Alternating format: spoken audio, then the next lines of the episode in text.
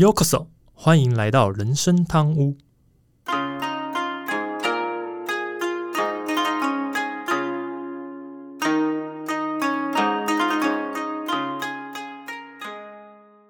话说今天录音的时候是九月一号，刚好是九月的第一天。然后我觉得这礼拜比较值得说的就是小朋友开学啦，父母们终于好像放下了一些重担的感觉，这样子。是啊，是啊，对啊，小朋友终于都开学了。然后我自己最近是呃，我们家不知道真的怎么样，轮流，他身体都突然不太健康，然后一个生病一痊愈换下一个生病，还有一个痊愈再换下一个生病，然后我现在第三个，所以换我生病中。对，通常都是传给下一个人才会好啊。当然应该是，所以我现在是第三个，等他们都好了 换我中。对啊，好，所以就今天如果声音上有点比较状况的话，就请听众多见谅，因为现在是有点暴病在录音。然后第四、第三件事是最近呃，因为回到开始用电脑比较多，因为开始剪片嘛，然后我就打开了我的 Steam，很久没打开 Steam 这个账号，就把它打开。结果开始就是在找一些以前很想玩，但是很但是那时候没有买的游戏。然后最近就看到一个《文明帝国六》，它的整个的 bundle 就它的整个 DLC 整个同捆包六千多块台币，结果打折打成七百多块，我就买了。对，那是 打到骨折了，打到骨折的打到骨折，打了快一折，快一折。嗯，然后呢，这三天只要一玩，我就进觉得进入精神时光屋的感觉。糟糕了，什么事情都不用做了，真的没，真的是。然后我一开始本来想说没那么好玩吧，然后结果就很像那个，就是一些评论加起来，就是说这个游戏就是会让你觉得再玩一回合，再玩一回合，再玩一回合。结果你发现这这个再玩一回合，再玩一回，就是一口气就过两三个小时就不见了，真的很夸张。但我这样讲其实跟听众比较难理解，我简简用最简单的说法就是。它呃，《文明帝国六》给我感觉就像是一个电脑版个人玩的桌游感觉，就是它的规则是定的很清楚，然后你玩起来像很像桌游，就是哎，这个回合你可以做哪些事情，做哪些操作，很像桌游，但是它是个人玩的，然后它有很多的变数，所以你会玩起来觉得很刺激、很有趣。听众如果喜欢这种类型的游戏，也可以去买来看看。但你不一定要买整个同捆包，因为它你可以买它的单纯的这个主城市的部分，大概主城市好像就大概一百多块钱而已吧。就如果你不不要这些 bundle，就不要这些 DLC 的话，大概一百多块就可以玩得到。然后 Switch 版本也有，不过听说 Switch 版本的呃《文明帝国六》玩到后面的时候，因为整个地图资讯太多，好像会累个。效能上会比较跑不动，所以就让听众去呃做一个选择。但是我觉得《文明帝国六》真的是我近期玩起来的一个觉得还蛮有趣的游戏，让我暂时把呃这个。世纪帝国放下，然后星海争霸也放下，对，光玩文明帝国六就觉得还蛮好玩的，对，大概这个礼拜比较有趣，就花比较多时间就是在研究这些东西，对啊啊，那所以你现在是到那个图书馆去玩文明帝国六？哦，没有没有没有，这几 天刚好因为生病，然后怕传染，就没有去，对对对，怕去图书馆，怕传染给其他人，对啊，是是，好，那我们就切入正题吧。大家好，我是 Andy，我是阿忠。诶，这集要先来跟听众说一声，因为下一集开始我们就会尝试新的内容跟模式，当然也有可能表示后置的难度会再提，要再提升一些，当然也有可能就干脆摆烂不不后置太多，直接 用原片上也是有可能的。嗯，对。不过还好啦，因为现在开始剪辑都是换成我自己剪，那让阿忠可以比较多的自由发挥，那我自己也减少比较多写稿的时间，因为让我们可以有更多的创意发挥的部分。当然，也就希望听众可以接受我们这样的改变。那未来有任何的想法或建议，也都欢迎随时跟我们联络，让我们可以知道有什么改进的空间。这样子，嗯，那对于之后的新的模式吧，那对 Andy 跟我一样，都是一个一个新的挑战啊。嗯哼，啊。之后的模式应该会比较偏啊，听起来会更像是闲聊的，然后闲聊感的那个氛围啊。那对我来说啊，虽然我不用写稿，但是啊，对于要聊之后要聊的内容啊，可能要多做点功课啊，不然呢，真的很容易啊，变成 Andy 讲一讲啊，我接不到球，变成尬聊的那种状况。那 Andy 就真的要花很多的时间心力去剪辑了。嗯，啊，如果你大大家听到一个，哎，怎么听起来很像尬聊，那应该就是 Andy 偷懒不剪了 直接放着就不管他这样子。是啊，那我其实我们像我们现在这种啊模式，像现在大家听到人生大物也持续录了两年多了，然后所以我们有打算就是踏出原有的这个舒适圈，想要做一些新的改变嘛，看看会不会有一些新的气象啊，反正啊，诶好不好都要试过之后才知道啊。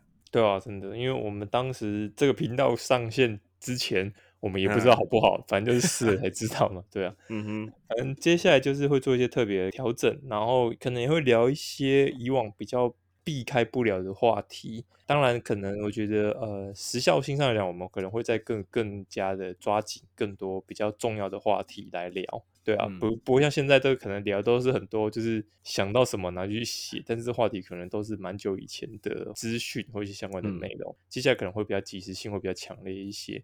不过这集还是回到我们正常一般的这个方式，所以这集 听众再忍一集试试看，对。啊，那其实我们一三一集讲了那个漫威 Marvel，然后一三三讲了一集日本电影跟创作。这集呢，我想要再回到好莱坞，当然也会跟我们下一集一三五集会有关联性。所以呢，本集一样来一下公器私用，讲一部 Andy 个人很喜欢的电影《全面启动》。那当然，这集的说明一定会有满满的暴雷，所以听众如果还没有看过的话，但是也请你不用关闭，因为毕竟它是已经十三年前的电影了，所以听我们说明完再去看，也许你会比较容易看得懂这部片。当然，已经看过的听众也能听我们介绍这部电影，那或许有一些你不知道的小知识的补充哦。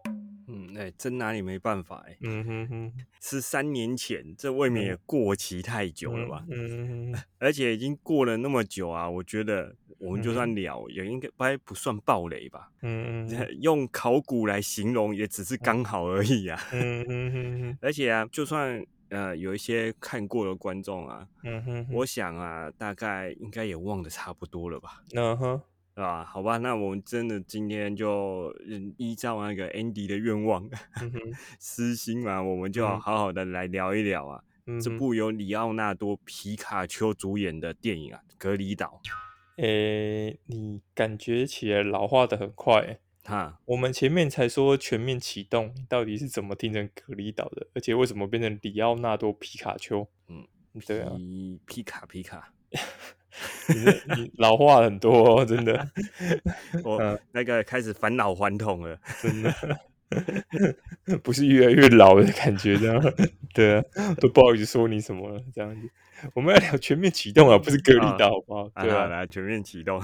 对对对，好。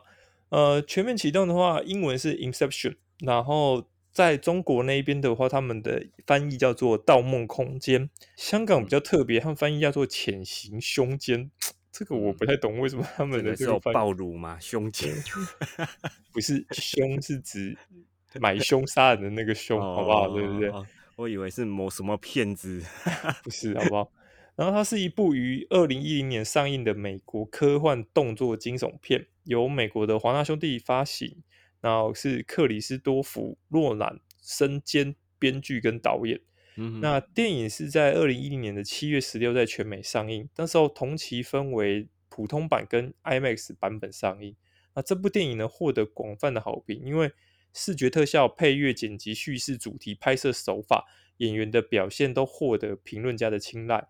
那这部片也是我个人对洛兰电影里面评价最高的一部，前前后后我看绝对超过十次以上了啦。所以这集我们就来慢慢介绍这部电影。全面启动也是我一个相当喜欢的一部电影啊，但是当然我没有像 Andy 一样看了十次，我我没有到十刷这么多啊。不过只要是电视上啊，可能转到有看到，我就会停下来看，这倒是真的啦。就不管哪里切入看，反正只要我看到全面启动，我就会被吸进那个世界里面。而且啊，这部电影你要说它有剧情，它它里面要说动作也有动作。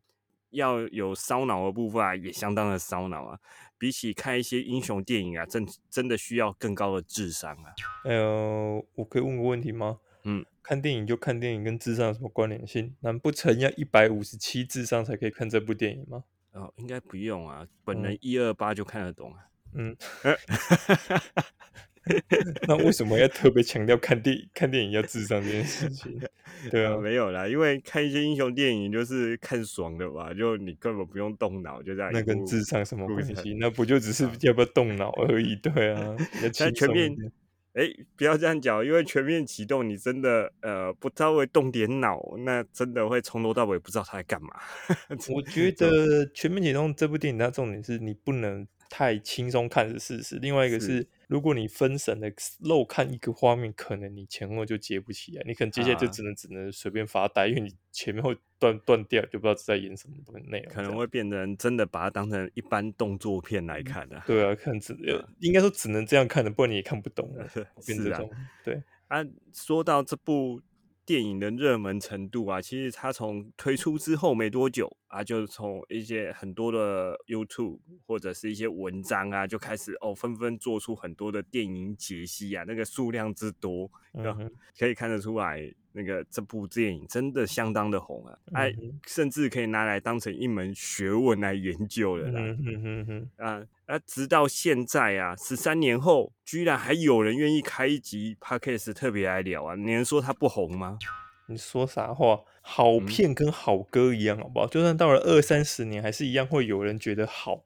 值得分析跟研究好吗？你现在难道有些歌不分析了吗？还不是一样？有些歌是现在听觉得很好听，你要再听一次之类的。呃，但是小朋友可能都没听过。那你那你就表现你你 low 了，真的。有一个频有一个 YT 频道叫做高中生做什么，他们就从一九九九年开始的舞曲开始做啊。对啊，那那这些歌也都超过二三十年了，他们也是去研究那些歌跟舞蹈的部分啊。所以好歌就跟好电影是一样，只要是好的东西，什么时候再来做一下分析都是蛮不错的，好吗？啊，是也是也是，对啊对啊。好了，不过我们先来介绍一下这部电影。其实《全面启动》的这个演员阵容还蛮坚强的，包含著名的这个影星里奥纳多·迪卡皮欧嘛，还有这个艾瑞特·佩吉、汤姆·哈迪，还有约瑟夫·高登·李维特等。那这个星光熠熠的阵容，其实替整个电影带来出色的表演跟深刻的角色刻画。当然，还有不得不提的渡边谦，因为我记得他是从一开始就出现的人，然后他的老妆 真的是让我印象深刻。那个老妆一开始有吓到我，就 哇哦，怎么怎么突然变这么老，什么之类的。对，但其实整部剧里面的演员都让我很惊叹，因为。我觉得每个人在诠释自己的角色都很到位。比如说像汤姆哈迪，他演的那个角色是比较贼一点的，比较奸诈一点的。然后呃，约瑟夫高登·利维特他演的这个角色就是比较单纯一些的。那他们在每个人在演这些角色的时候，都都觉得哎，演的真的有把那个角色想要刻画的样子，都让观众可以很清楚知道说哦，他的样子就是这样。比如说这个这个就是呆，比较蠢，或者是这个就是比较奸诈的感觉，都画刻画的蛮好的。嗯，对。不过，说老实说，这部片里面我只认得杰克跟渡边谦呐。嗯，其他那些呃，他旁边的伙伴们、配角们，我真的呃都不认识。顶多有些会觉得呃，好像眼熟，在哪边看过这样啊？他们很有名吗？我真的不熟。汤姆哈迪你一定看过，因为他比较有名就是猛毒。啊哈，哎，他有演哦。梦什么？他有演，他就是主角啊！不是，我是说他在《全面启动》里面有演的。我怎么一点有啊？汤姆哈他就演，他就是演那个，就是会在梦里面变身其他人的那个，就是汤姆哈迪啊。啊，对啊，就是他会，他就是就是一开始他跟那个里奥纳多接触，然后接触了没多久，里奥纳多就就跳楼逃跑的那个。跟他接触的那个是汤姆哈迪，就是百变那个，对对对，那就是汤姆哈迪，应该不是化妆，他可以幻化成对特定角色的那个，是是是是，而且我超级爱他《猛毒》里面演那个精神分裂的样子，一下是正在一下啊，真的那种超棒啊，我很会演好吗？对啊，好好好，好这样这样这样讲就有印象啊。那 约瑟夫·高登·莱维特的话，他就是演过《黑暗骑士》，只是我不知道你知不知道那个角色，还有《星际大战》。其实这两部我光听名字就很很狂了，好吗？是有演过，但是真的也是没印象。我就说，我就都觉得好像在哪里看过。然后啊，那个其中的唯一的女成员，这个艾略特·佩吉啊，她演过《S 战警》。嗯。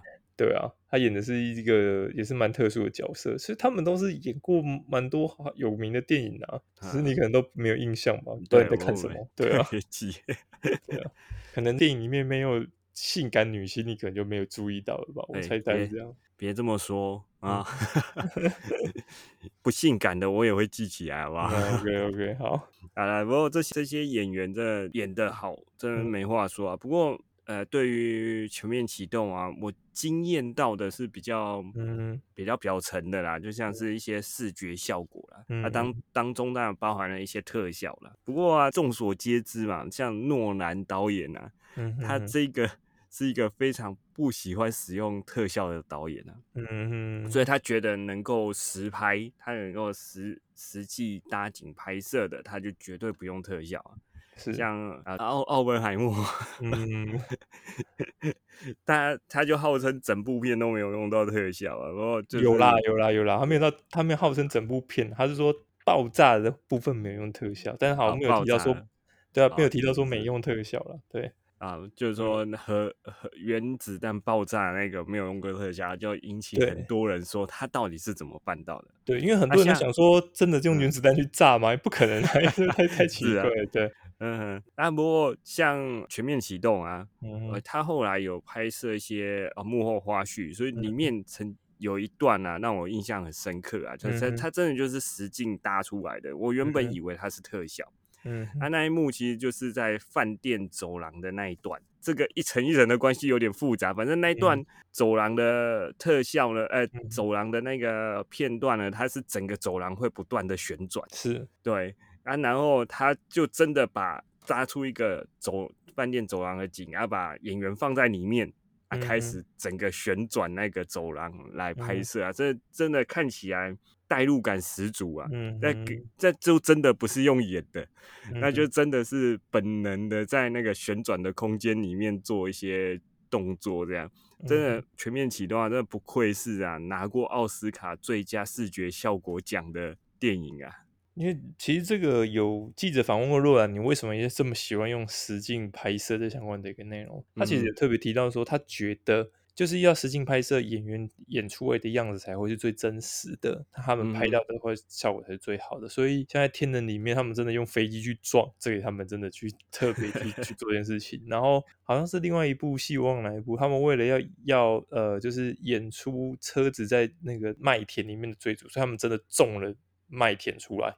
让他为了拍那个画面，所以真的是会觉得说他很在意这个，就是说要怎么样去呈现真实的部分。那虽然刚才讲的奥本海默他爆炸部分不可能用原子弹，但是他也去询问了怎么样做出类似的那个火焰的效果或者部分。我觉得这就是洛兰他演出这些电影里面让大家觉得还蛮厉害的一部分。而且跟他合作过的演员很少有人会说。觉得他呃跟他这样拍摄，觉得好像就再也不想跟他合作。我到目前还没听过，大部分都还是蛮想再跟他再次合作的，就表示他的坚持跟他的要求一定有他的道理。我认为他对于他拍电影这部分，他的水准的部分是蛮在意的，这样子。嗯哼，对。不过像《全面启动》，其实他在上映后也不久，也就取得了惊人的这个票房成功。截至目前为止，其实这部电影的全球票房已经突破了大概十亿美元大关，成为了一部票房优异的科幻电影。尤其它不仅是在国际市场的表现出色，而且还获得了评论家跟观众的一致好评，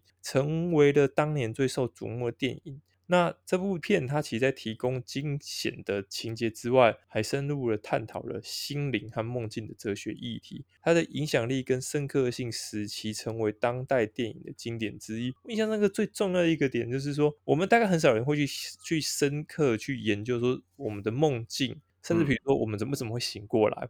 应该很少人想象到醒过来这件事情。那电影里面有特别提到一个坠落感，就是坠落感跟醒过来这件事情的这个强强烈的这个连接，就是说不管你怎么样，就是呃睡得再熟，当你感觉人在坠落的感觉很强烈的时候，你就一定会醒过来。可是听说这个是完全经过科学实验的。不是不是洛兰随便讲出来的东西，而是真的。后来有人证明说，其实这两个是真的，还还蛮强烈的部分。所以像这样东西，其实也让我们在看电影过程会觉得说，哎，原来坠落，当你能感觉到坠落的时候，其实是你是很容易会清醒的。不管你的梦做多深多沉，你都是会突然醒过来这样子。嗯，这点其实啊，我不知道大家有没有类似的经验呢？大家有没有曾经在睡梦中，或者是半睡半醒之中？啊！突然跌倒，在梦中跌倒，那身体当下的一个反应是全身跳抽动了一下，啊，你马上就会醒来。不知道 Andy 有没有这样的经验？嗯哼，有啊，有啊有，就是那种哎不小心跌倒了，然后就全身抖了一下，然后就醒了。啊，虽然会翻个身继续睡啊，但是就会意识到哦，我刚才在。做梦跌倒了，这样 对吧？他这个真的就是算是生物反应吗？所以他就实际的把它应用在那电影的里面去解释醒来这个动作啊。他不过讲回来，像刚才全面启动嘛，我自己认为它是呃，它是骇客任务之后最好的科科幻片。我自己的感觉啊，而且这部片的主轴是梦境嘛，而且这梦境是每个人都有的，每个人都一定会做梦，所以这一点就会让人人很容易把自己的经验带进去。那另外刚才讲到坠落的经验啊，这部片的主轴就是指多重梦境，像我自己也曾经做过那个梦中梦，梦里面觉得自己醒来了，但事实上醒来了是在醒在另外一个梦里面。反正就梦中梦这样，嗯，呃呃，或是啊，另外一种情况是还更有趣。我是觉得哦，我在梦梦一梦都要突然意识到自己是在做梦，然后我我不知道是我个人习惯什么，我就开始操纵整个梦的走向，嗯，这还蛮有趣的，就有点类似像呃自己像是导演啊，在导这整个梦要让他怎么演下去的那种感觉。啊，可惜呀，我目前啊能够操纵的梦都是一些冒险类型的梦啊。那像是春天的梦啊，醒了就是醒了啦，真的很难继续延续下去，真的有点可惜。到底是春天的梦还是春梦？你说清楚一点哦。哎，在樱花树下，春天的梦。不要动不动讲开车哦，我跟你说真的，对啊，在特别讲春天的梦。对啊，不过你刚讲这个，其实呃，我自己的印象中是，我也有梦过，觉得说啊，很清楚知道说自己在梦里面，所以我想要操控梦里面的东西。嗯哼。可是这种最大的可惜，只是当你操控没多久，就突然醒过来了。这种为什么很容易很容易清醒的感觉。虽然你知道它是你可以操控的画面什么，但是很快就清醒这样子。哎，不过哎，我有几次啊，不止一次，就是哎梦一梦之后醒来，然后翻个身。继续让他演续集，那算蛮厉害的，对啊，嗯，表示你还能再回去睡得早，然后还可以再回去接那个梦这样子。我如果在这部电影，应该蛮适合当那个工程师的，负责 造出整个梦，真的应该是可以做的很 OK 的这样子。嗯，好。好，那我们回到主主题啊，我们其实再讲一下这个故事。这故事讲的其实是一个叫做呃多姆科布的贼，但是里奥纳多皮卡皮卡皮欧，对，他被被骗。皮卡丘，皮卡丘，他具有能够进入人们的梦境，并且窃取机密信息的特殊技能。他被雇佣来执行一个进入梦境的任务，但这次他要种下一个念头在目标的潜意识里，而不是窃取资讯。那他为了要成功，所以他就联合了呃亚利亚德、伊姆斯、亚瑟、尤瑟夫，打造出一个三层的梦境。但是呢，科布的已故的妻子莫尔在梦中出现时的任务失败，所以让整个结局变得难以预料。我记得这整个里面，这里面其实他提到一个观念是说，呃，我们在人里，在人类的潜意识里面很有趣的一个部分是，当你跟，比如说我跟阿东讲说，我想要在你的记忆里面或你的潜意识里面抹去一件事情，你会发现非常的困难。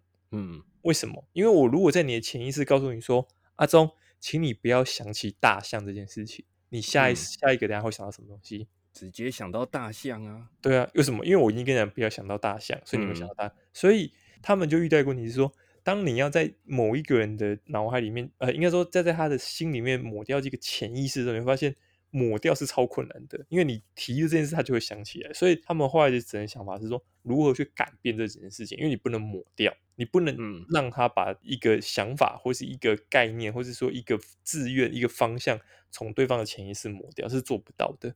因为你只要跟他讲说你不要这样做，他就会反而去一直去想怎么做到这件事情。所以怎么去改变这件事，反而是一个他们的这个任务上最大的挑战。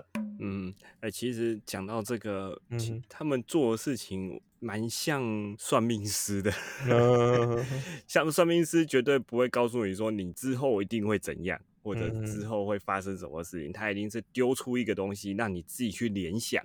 嗯，联想自身的情况，然后把一切合理化。嗯哼，其实他这部里面也大概类似的做法，就是他们。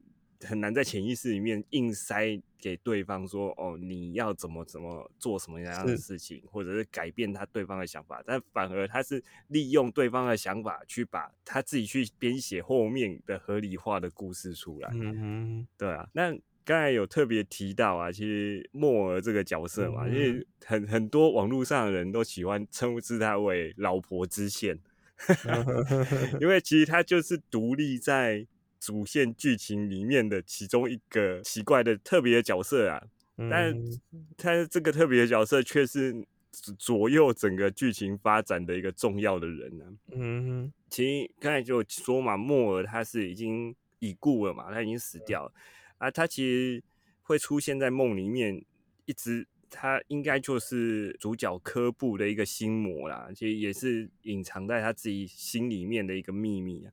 这个秘密就是那个莫尔的死啊，这跟科布有很大的关系啊。科布其实那时候他们在呃梦里面、梦境里面生活了很久，但科布想要回到现实生活，所以他设法在莫尔的脑子里面植入一个，就植入一个观念，就是说让他认为他现在所处的世界不是真实的，只有死亡才可以得到解脱，才可以回到真实嘛。而真的。他这样做成功了，也让他离开梦境啊，回到了现实世界。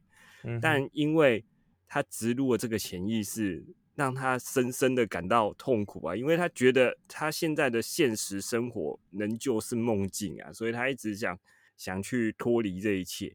所以啊，他最后就选择了自杀嘛。但那科布就会觉得说啊，好像妻子的死都是他他造成的，他的错。所以在潜意识里面啊，就对他有一些自责跟愧疚啊，嗯哼，那造成之后他们只要在梦里面出任务啊，就有一个妻子之前莫尔就会跑出来，中途乱入捣乱啊，把他们整个计划全部打乱了。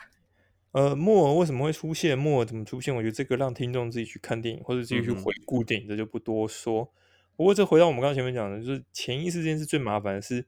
你在一个人的脑，在一个人的心里面植下了一个潜意识的概念，或者说脑袋里面植下一个潜意识概念之后，它是抹去不了的。所以你看，我们刚刚前面讲的科布在莫尔的心里面埋下了一个潜意识里面埋下了一个死亡才是唯一的解脱这件事情。即便莫尔回到真实世界，他他仍然会抹去不掉这个潜意识里面这句话。所以科布是没办法再把它抹掉的。科布只能用一个，就是他除非他用另外一个方法，是说，呃，让他怎么去相信说，哦。死亡才是唯一解脱。这个这个潜意识其实是怎么样可以改变，或者怎么样可以延续，或者他是什么样的反反对这件事情，或者说他自己否定，他是没办法抹掉的。所以这就告诉我们，在这部戏里面最重要的关键是，你在对在别人的潜意识里面埋下一个执念、一个种子之后，你是没有办法拿走的。所以包含他在他的妻子潜意识里面也是这个关键。这也是为什么。其实科布很不想要在别人的潜意识里面植下一个种子，因为他自己只做过这件事情，而且对他来讲，其实结局是失败的。嗯，所以他为什么他很他很避开这件事，原因就在这边。不过呢，其实电影最后强调了梦境、现实跟记记忆之间的互动，并且探讨了人人类心灵的深层。他提出了关于现实跟幻想之间的模糊界限的问题，就像刚刚阿东讲的嘛，什么是现实，什么是幻想，什么是梦境？很多人其实可能没有办法搞得清楚，当然有的人是可以分得清。我们自己可能觉得很清楚，但实际上，有的人也许他在过什么样的生活，过一场子，他可能甚至自己就分不出来，到底是哪个是幻想，哪个是现实，哪个是梦境什么这样，可能分不出来。而且他探讨了人类对于记忆和情感的特殊联系，所以全面启动其实提供了观众深思的一个机会，探讨了森林的奥秘跟现实世界的多重层面。他鼓励观众去思考梦境与现实世之间的关系，以及了解梦境对我们人生的重要性，也说明潜意识对我们的观念、人格跟人际关系影响有多大。这边简单说一个，比如说像我父亲去年过世之后，其实我就一直想要问自己说，为什么我在梦里面梦不到他？嗯，这就是为什么我们会很多人会一直觉得说，哎，为什么我们在梦里面可以去梦到一些已故的人？其实也许是。我们自己大脑编织出来的一个画面，或者说它是我们自己大脑整理出来的一些资讯成为梦。但也有一种可能性是，我们在做梦的时候，其实我们是在接受一些可能我们平常感知不到的另外一个世界的资讯哦，异世界，对对对，可能是，所以也许我们在睡觉的时候，我们才能接受到这些资讯，我们才可以看到一些已故的人。但至于是哪一种内容，我们真的不知道，因为目前梦境这件事情，说真的，梦跟大脑一样是很玄的。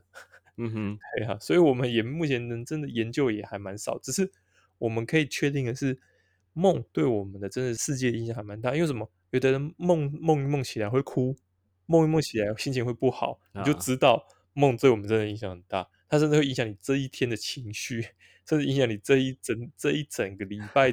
比如，如果一个礼拜都在做噩梦。你可能这一个礼拜甚至会睡得很不好，睡得很不舒服，什么之类的。所以梦跟我们现在之间真的影响还蛮大的，大概是这个状况。嗯，不过我刚才讲了，我这边讲到如果讲到梦啊，或者是潜意识，这这不得不提到之前有一个心理学家弗洛伊德大大啦。嗯哼哼。所以弗洛伊德那时候他们也对针对对梦境有做一些研究啊，他认为。梦境就是潜意识的一个表现呐，所以他去通过分析梦境，就可以了解这个个体或者这个病人的潜意识的内容，或者他像他的心心理的一些冲突啊、情感啊，都可以从这边解读出来啊。而且潜意识就如刚才 Andy 说的啊，它真的会影响人们做决策或者是做一些选择的。判断啊？嗯，有时候真的，有时候我们连为什么做这个选择或者做这样的决策没办法做出解释。最常听到的就会说啊，我是直觉。其实那其实有某部分可能是你潜意识影响到你去做这个选择。不过讲回来啦，像在电影里面，其实也不难发现啊，在梦境中植入的这个想法，我刚才有提到像是算命师嘛。其实他像，他也算是一种呃心理治疗的一个运作方式啊。他看下来觉得他们有异异曲同工之妙啊。两个的那个展现的一个关系，就是不管是心理分析师或者是治疗的心理治疗师，他们其实是不断的一层一层的去解析你，或者是跟你聊天，让你呃让他能够了解你现在的想法。不断的深入你的意识当中啊，啊，引领你去啊，发掘自己哎潜意识里面会有什么样的念头啊，让你引导你去产生一个新的想法出来。其实这部分呢，这电影啊，应该说是诺兰导演呀，这个部在心理学这一块啊，真的有相当的考究啊，这不是完全凭空想象出来的。所以这个就是让呃大家可以知道，去看这部电影，你会觉得一个好处是。原来我们的梦这么有趣，原来我们的梦对我们影响这么大。看这部戏真的还蛮不错，但呃，这部戏里面因为蛮多还有什么枪战啊什么这些，看起来还还蛮刺激的，所以该爽的地方还是有爽。对对，大家可以有空可以自己去回味一下，没看过可以看一下相关内容。那导演克里斯多夫诺兰，他其实是以特有的拍摄风格和情节深度为闻名。那他使用了令人惊叹的视觉效果，创造出梦境和现实之间的无缝度过渡。此外，其实电影的音乐也得到了这个汉斯季默的精彩配乐。这有我记得没错，这个这一位几乎是诺兰的御用的这个音乐这个音乐的这个专编曲家吧，如果没记错的话。那他增强了整个情感和悬疑的氛围。那其实导演也有提到，电影基于一个关于。借由分享梦境，探索人的想法，进入梦境且分享梦，赋予你能力进入到某人潜意识，你会如何运用及滥用的这个概念而产生。那这个剧本是它的灵感来自于豪尔赫路易斯博尔赫斯的著作，并且也被认为受到日本已故大师金敏二零零六的《盗梦侦探》的一些影响。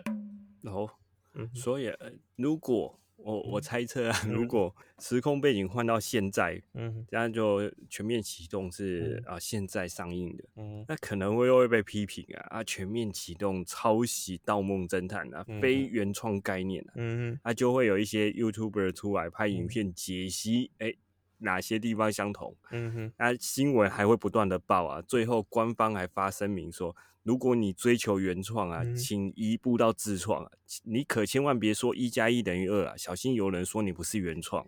你到底是想凑老高，还是想要凑男权妈妈？我怎么听不太出来？我第一时间真的听不太出来，到底你想凑哪一个？对啊。不过最近是有人发生这样事啊。不过说认真的，我觉得是不是原创都不重要吧？因为我自己的印，我自己的印印象都这样。除非你整个东西资讯都照抄啊，不然其实相关的资讯本来就是很容易分享来分享去。比如说我的这个想法分享给你，你的分享，然后你听完我的分享，你觉得认同，你把我的说想法再分享出去，但是再再加上你自己个人的感想，说真的这到底算不算算不算抄抄袭？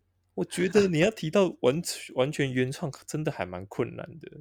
但是你只要有加上一些改变，甚至有一些你自己实际上的一些调整，甚至有你个人化的一些风格，就不能算抄袭啊。所以原 不原创真的那么重要吗？我自己是搞不太懂啊。对，这个这个的确是啊。不过我这边先声明，本频道非原创。那我们一定非原创，我 们非原创，真的，我们可以直接强调我们非原创，绝对是对 啊。讲回来啊，真的撇开啊题材这个部分啊，就是啊梦境的这个部分啊，其实呃我相信很多人都看过诺兰导演的其他作品，嗯哼，他也很清楚，他真的很善于使用那个情感或者剧情让呃层层堆叠起来啊，但中间在做一些互相串联的这种方式来说故事，嗯哼，啊最后最后会让你有一些意想不到的结果，那像诺兰。导演他从以前到现在的电影，我觉得看完之后啊，都会让人感到有点意犹未尽啊。所以啊，基本上看他的电影啊，要每个细节都看到的话，我觉得三刷三刷以上是应该都是基本的啦。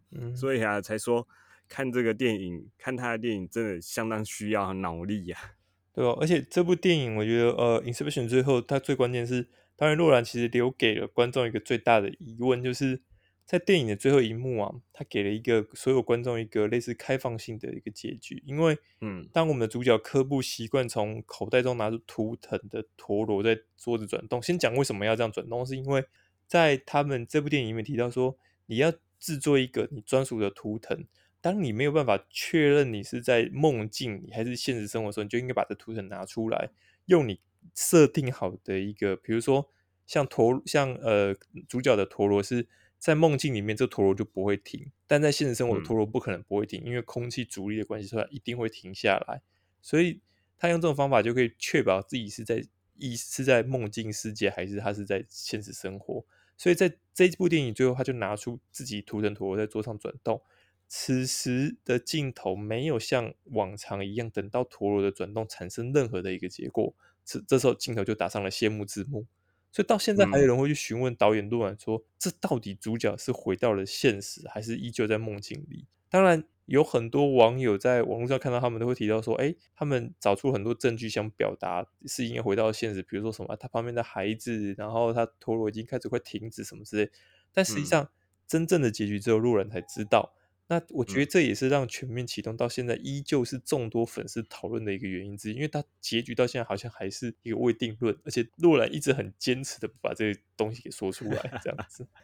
我记得我第一次看这部电影的时候，在电影院看，啊，就最后一幕，嗯哼，就是 end 结束的那一项当下，我心里发出了一个哎，哎，就发生了什么事，感觉好像。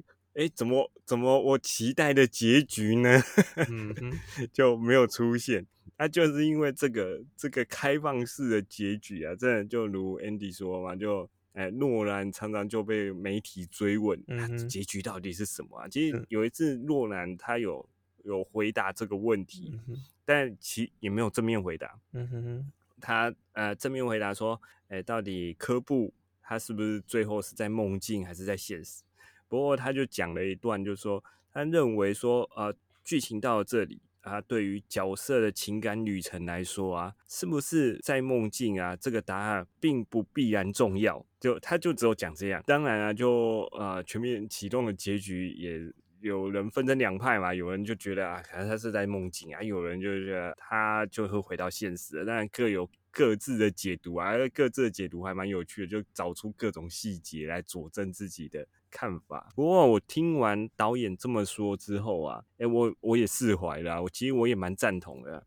其实这部片的结局的重点本来就不是在不在梦境，而是科布这个主角啊，他其实他已经破除了自己的心魔，而且继续的前进了，并且跟他的小孩啊，最后。也在一起了，这这个故事的结局对于主角而言呢，就已经够了啦。其实这个主要是洛兰想表达，就是说科布他一直最大的问题就是他想要见他的孩子嘛，他想陪在孩子身边都没办法陪。那反正最后结局看到是他已经回到孩子身边了。至于是在梦境回到孩子身边，还是在现实回到身边，那就。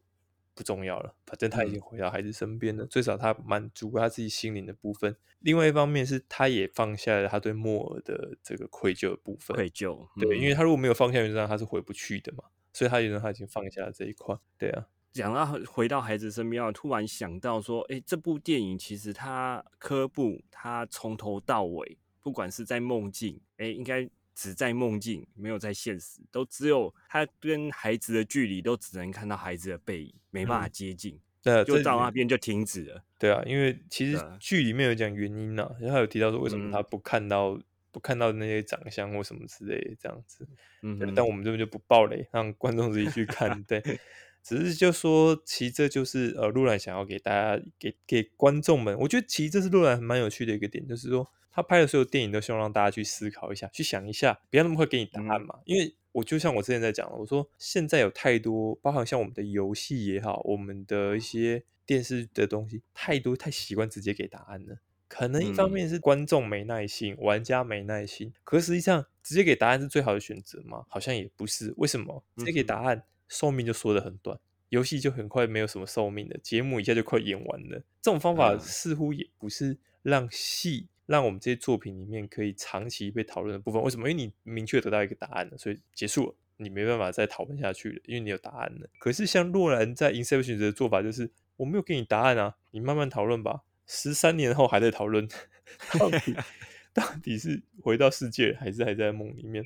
无所谓，反正我们想要给你们答案，你们自己去想。我觉得这就是洛兰在这次操作上最有趣的点，包含天能也是，包含像是呃奥本海默，我觉得都是这样的做法。他都是哎，你留下了一些东西，你自己去想，对不对？包含奥本奥本海默最后那段也是，我觉得这就是洛兰在做电影里面他最有趣的，应该说他最有他最想做也是最有趣的一个环节，这样子。所以听完我们这集，听众如果有兴趣，欢迎去找《Inception》来看。那 看过的也欢迎去回味一下，我自己就想再去回味一下。真的，我还蛮喜欢这部电影的。对啊，嗯哼。好今天节目差不多这边啦。我是 Andy，我是阿忠。如果你还想要任何想跟我们分享或讨论的，都欢迎透过主页资讯里面回复网站连接，新向粉丝来去私讯留言给我们哦。留言目前开放小赞助，听众如果喜欢我们节目，也希望你能赞助人生汤屋，让 Andy 和阿忠可以做出更多优质内容。如果喜欢的听众，请不吝给我们评价，让我们可以打鼓励。好的，我们下周见，拜拜，拜拜。